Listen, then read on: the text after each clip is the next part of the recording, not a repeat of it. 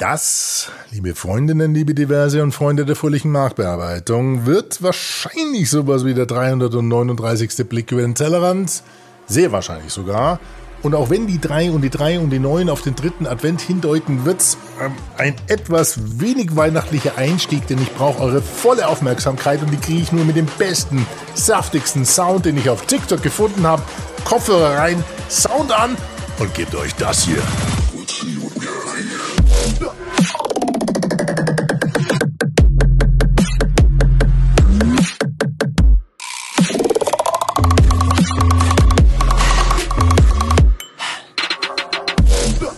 Holy Guacamole!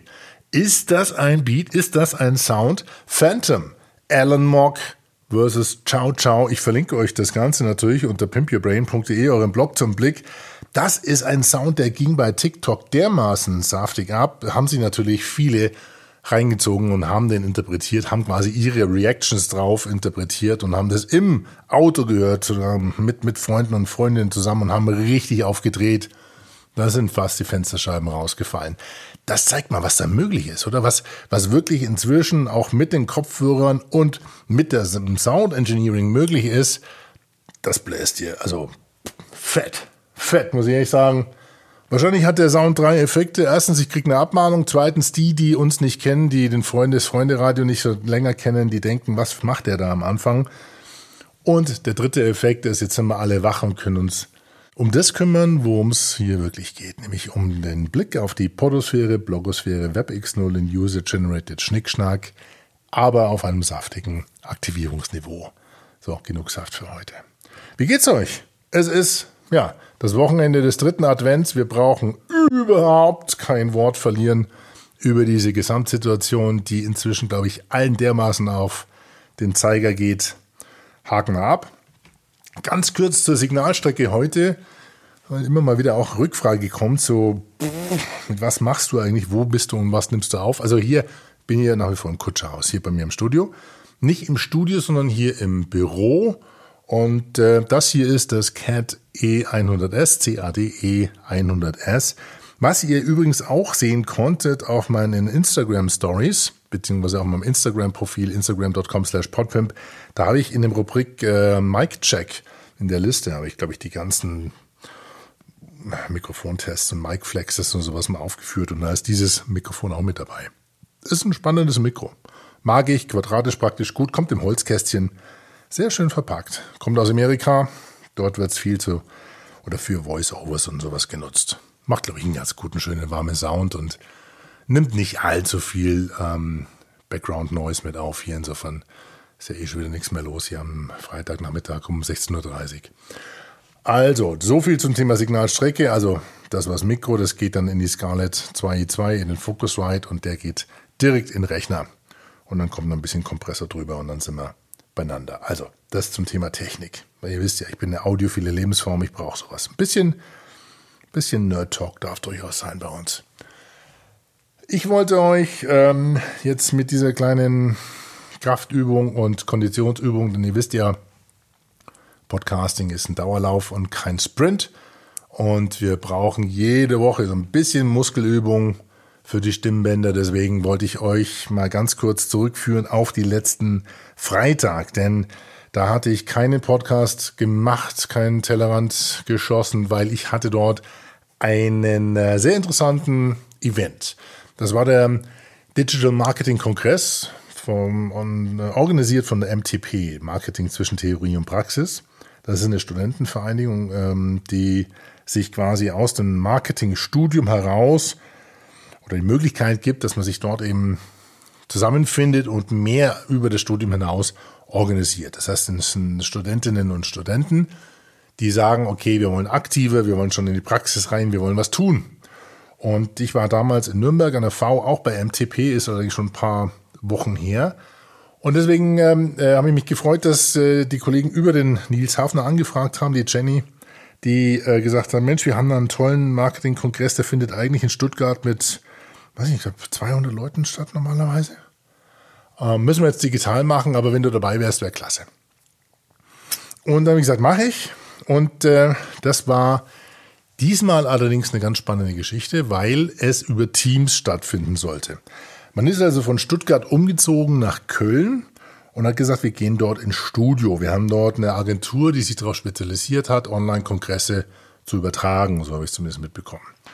Und dann habe ich gedacht, okay, ist ja kein Problem, mache ich ja ab und zu mal. Das heißt, ich streame von hier aus dann direkt. Ich habe ja drei, vier Kameras und Licht und alles. Und meine bisschen Spirenzchen, meine, meine ganzen Filter und meine ganzen, äh, ja, man hat es ja gesehen. Ähm, und habe gesagt, ist kein Problem, machen wir. Und dann kriege ich die Info, das findet über Teams statt. Und da wurde ich erstmal neugierig. Und ich dachte, puh, Teams, ähm, oh, schwierig, schwierig. Jeder, der mit ähm, Online-Conferencing oder Online-Meetings zu tun hat, der weiß, dass Microsoft Teams seine Vorteile hat, aber auch seine Herausforderungen hat. Und die eine Herausforderung für mich war wirklich herauszufinden, wie schafft man es, über Teams einen Kongress zu organisieren, denn ähm, das war mir bis jetzt wirklich nicht so wirklich geläufig, äh, wie das funktionieren soll. Hat aber insofern ganz gut funktioniert, als dass ähm, jeder Referent sozusagen einen eigenen Room hat, einen Raum hatte, betreut wurde und dann live geschaltet wurde und dann sozusagen mit der Plattform interagieren kann oder konnte. Und dann gab es wirklich schöne Werbetrenner, es gab Anmoderation, Abmoderation und ähm, also hat super geklappt. Ja, okay, bis auf die Stunde Verzögerung, weil am Anfang das Streaming nicht funktioniert hat. Aber mein Gott, es ist ja halt, kann ja passieren. Trotzdem eine ganz super, eine runde Nummer. Ich verlinke euch das Ganze auch nochmal auf pimpyourbrain.de, eurem Blog zum Blick. Der Digital Marketing Kongress mit dem Jan Honsel als Keynoter von ähm, Facelift und Think. Think, genau. Kollege von Michael Trautmann sehr einen super interessanten Vortrag gehalten. Also ich bin mal gespannt. Vielleicht kriegt man die Vorträge dann im Nachgang auch wirklich nochmal live zu sehen. Auch eine spannende Geschichte, sehr gute Cases und Beispiele, die die gemacht haben. Die haben eine wahnsinnige Erfahrung. Was war jetzt mein Part? Mein Part war das Thema virtuelle Influencer und digitale Supermodels. Und ihr kennt das Thema ja auch von unserem Blick über den Tellerrand, von unserem kleinen Freunde-Radio. Denn beim 322. Blick hatten wir uns das schon mal genauer angeschaut. Das war damals im August, äh, nenne ich im August, im Oktober 2019. Und spannend war jetzt für mich, nachdem ich das Thema so ein bisschen aus den Augen verloren hatte, einfach ein Jahr danach nochmal drauf zu gucken und so einen 30-Minuten-Vortrag zu machen. Und der kam auch, glaube ich, super an und einfach nur mal auf dieses Phänomen zu schauen. Nochmal, es geht um virtuelle Influencer, es geht um virtuelle Avatare, die Reichweiten haben, die für Marken, für Unternehmen spannend sind. Und welche Effekte da auftreten können beim Aufbau solchen solcher Influencer und wie man das überhaupt generell macht, das waren alles diese Themen, die wir da besprochen haben. Nun, es gibt ja unterschiedliche ähm, Stichworte. Ich hau mir dann immer so einen ganzen Sack voller Buzzwords als Hashtag mit über diesen Vortrag drüber. Und das ist hier in dem Fall CGI, Digital Models, Facetune, Mannequin, Influencer Marketing, Avatar, Virtual Catfishing, Fashion Models oder Modesockenpuppen.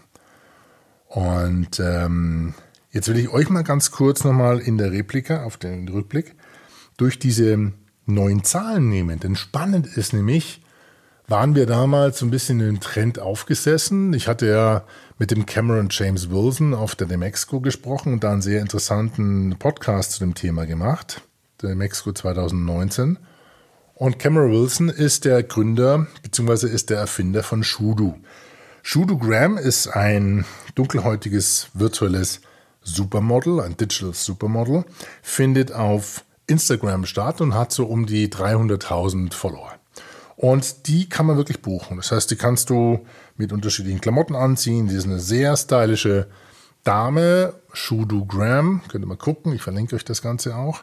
Und wie er und was er da erzählt hat, war für mich schon ganz interessant, weil er hat aus diesem Shudu Graham, die er 2016 oder 17, glaube ich, erst entwickelt hat, hat er eine ganze Agentur gemacht, die da heißt The Digitalis mit zwei I, äh, zwei I the, the, the, the Digitals.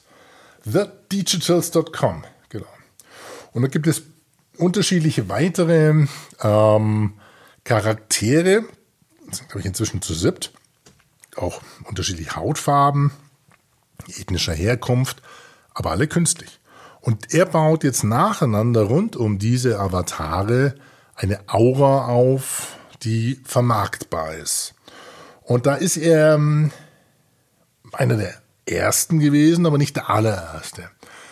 Einer der erfolgreicheren ist dann zum Beispiel eine 19-Jährige, die Halbbrasilianerin ist. Das ist ein äh, CGI-Model, wird also als Hottest SMI, also als äh, nicht SMI, als Hottest Sim, also als ja, sexiest äh, Simulation gewertet, nennt sich Michael Sousa und oder sie wird genannt Michael Sousa, ähm, auch bekannt als Lil Michaela, also kleine Michaela. Die ist 2018 aufgetaucht und hatte damals auf Instagram auf einmal auch richtig Fight mit, mit, mit einem anderen, mit Blocko. Also ihr Freund wurde dann quasi ausgespannt von einer anderen, die Trump-Anhängerin war. Und aber alle drei waren Avatare und die haben sich dann richtig so einen, so einen richtigen, so einen richtigen Kampf geliefert. Man hat also angefangen, um diese kleine Michaela eine Story aufzubauen und Storytelling zu betreiben. Und das hat dazu geführt, dass ja, dass sie immer mehr Popularität bekommen hat und zwar auf unterschiedlichsten Plattformen. Und jetzt muss ich mal auf die Zahlen schauen, das ist ganz spannend. Äh, ich hatte damals Ende 2019 geguckt, wie populär sie eigentlich ist und jetzt schauen wir uns das Ganze mal im Wachstum an. Also sie war auf Facebook vertreten und hatte damals 45.000 Fans und jetzt hat sie eine Million Fans, also innerhalb von einem Jahr wirklich ähm, verzwanzigfacht.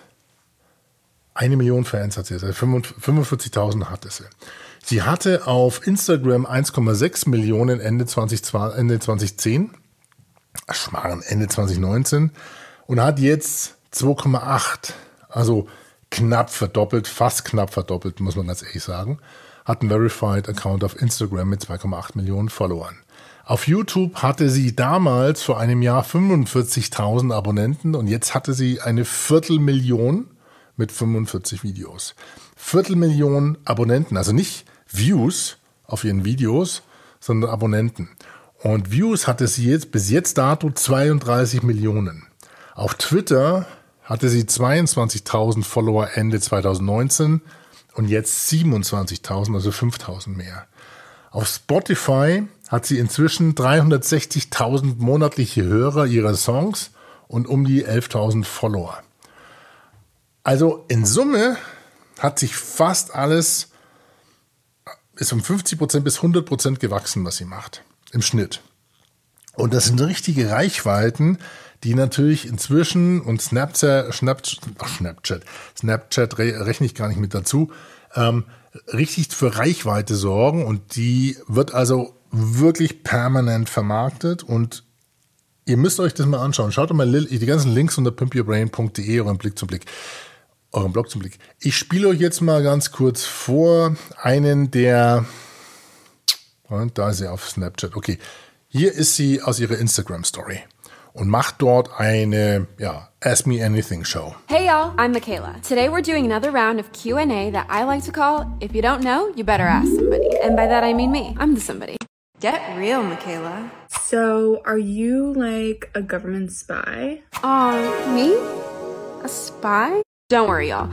I'm too clumsy to be a spy. I am a robot, but I'm not here to like hack your Venmo or leak your private browser history. So, in Summe natürlich eine sehr spannende Erscheinung und ihr merkt es jetzt genau an dem Ausschnitt und wir machen ja unseren kleinen Audio-Podcast. Ihr merkt, dass ihr sofort reagiert auf oder sofort eine Frage habt mit, ja, das mag ja sein, dass die virtuell generiert wird, aber die Stimme, die ist doch original. Die ist doch live. Die ist doch, das ist doch eine richtige Stimme, eine richtige Voice. Und das ist das Einzige, was ich jetzt im Moment gemerkt habe an dem Phänomen, das sich durchzieht. Es ist fast unmöglich, Stimme so zu simulieren, so zu emotionalisieren, dass sie wirklich voll digital funktioniert. Wir haben ja des Öfteren über Stimmen und Sprachsynthese gesprochen und Analyse. Ähm, das ist alles noch nicht so weit. Das Visuelle lässt sich, glaube ich, besser herstellen oder erstellen und mit dem visuellen Kanal lasse ich mich besser illusionieren, als dass ich das mit einer Stimme machen kann. Wir hören jeden Versprecher, wir hören Ams, Ös etc. ähm, es fängt relativ schnell auch an, sogenannte Artefakte zu erzeugen, wenn man über Sprachsynthese versucht, künstlich Stimme herzustellen. Das haut nicht hin. Ja, ich kann mich auch nie synthetisch so versprechen, wie ich es im richtigen Leben kann oder tu oder auch mach. Ja, wie zum Beispiel jetzt hier bei uns in einem kleinen privaten Freunderadio. Also insofern muss man eh sagen, das ist noch der Bottleneck bei dieser ganzen Entwicklung. Fängt man an, diesen Persönlichkeiten eine, eine Stimme geben zu wollen, muss ich auf richtige Leute, Persönlichkeiten, Schauspieler zurückgreifen und ihr merkt sofort anhand des Themas, der Synchronsprecher, du kannst nicht einfach mal bei James Bond sofort irgendwie ein, zwei Sprecher austauschen. Eine Stimme hat eine, eine so starke Persönlichkeit, einen so starken Charakter, dass er fast schon wie ein, wie eine Fingerabdruck eine Person begleitet, eine Persönlichkeit. Und das steht und fällt natürlich auch, äh, damit steht und fällt natürlich auch diese ganze Entwicklung dieser virtuellen Influencer. Nichtsdestotrotz muss man ehrlich sagen, aktuell sieht es wohl so aus, dass es um die 125 ja, aktiv Avatare gibt. Bis zu einer tanzenden Gurke ist da alles mit dabei. Ähm, diese Agentur äh, nicht nur The, Digital, The Digitals, sondern auch die andere, die Little Michaela betreut oder erfunden hat, die nennt sich Brood oder Brood, B-R-U-D, ist in San Francisco ansässig. Die haben 6 Millionen Dollar Funding bekommen letztes Jahr, werden um, ja, äh, wird auf ungefähr 110 Millionen Dollar Umsatz geschätzt und 125 Millionen Dollar wert nach der letzten Finanzierungsrunde. Also das sind schon Summen, wo man merkt, huh, da ist einiges am entstehen und das sollte man vielleicht auch mal im Kopf behalten. Denn spannend ist natürlich auch, solche Influencer, die haben keine Laune, zumindest keine, die beeinflussbar wären. Die entwickeln zwar einen Charakter, aber ich kann sie relativ schnell adaptieren, wenn ich will, auf meine Marketingstrategien. Ich kann ihnen sehr schnell meine Klamotten anziehen. Ich kann ihnen sehr schnell auch Worte in den Mund legen, in Anführungszeichen. Und ich kann natürlich auch überlegen, ob ich nicht sogar meine eigenen Marke, ein Avatar entwickeln lasse, der ja, wächst, heranwächst und sozusagen meine Marke repräsentiert. Ihr erinnert euch, da gab es verschiedene Ansätze schon, Telekom oder damals Max Headroom, der Film rund um MTV. Das sind so äh, Geschichten, da merkt man, da bauen, da fangen an Avatare zum Leben erweckt zu werden, die ja die Marken mit begleiten und vielleicht auch sogar irgendwann mal mit moderieren. Also insofern ist es eine spannende Geschichte und äh, die Technik wird uns relativ bald auch zeigen, was da alles möglich ist und was da alles vor allen Dingen auch ähm, für jedermann fast möglich ist. Denn ein spannendes, ein spannender Avatar habe ich auch kennengelernt, der heißt AI Angel. Der hat circa um die 1000 Patrons auf patreon.com, also lässt sich quasi sozusagen sponsern. Und äh, würde mich nicht wundern, wenn die ersten dann bald auf ähm, ja, Only, OnlyFans auftauchen. Ähm, also da fließt schon Geld. Die bekommt also wirklich pro Monat Geld dafür, dass sie Specials bietet und die ist auf YouTube zu finden und interagiert auch wirklich live mit ihren Zuschauern und Zuschauerinnen. Schaut euch das mal an. AI Angel ist einer der interaktivsten Avatare, die ich gefunden habe. Schluss, jetzt, jetzt, jetzt gibt's Musik. Ganz richtig, Lara. Und nachdem wir so fett eingestiegen sind, gehen wir heute sanft raus. Ich habe auch einen tollen Titel gefunden, der zu dem Thema heute passt. Kleine Wunder. Passt zu dem Thema und zu der Weihnachtszeit. Little Wonder. Die Postbank-Werbung aus dem Jahr 2012. Ein Corporate Anthem als kleiner Rauschmeißer für heute. Vielen Dank fürs Zuhören beim Thema Corporate Influencer, nein, nicht Corporate, virtuelle Influencer und digitale Supermodels. Ich wünsche euch eine schöne Adventswoche. Wir hören uns demnächst bald wieder. Feedback wie immer gerne unter podpimp, alex at podpimp.de. Machen wir so, alex at podpimp.de oder pimpyourbrain.de, euren Blog zum Blick. Servus. Ciao, ciao. Wonder, wonder.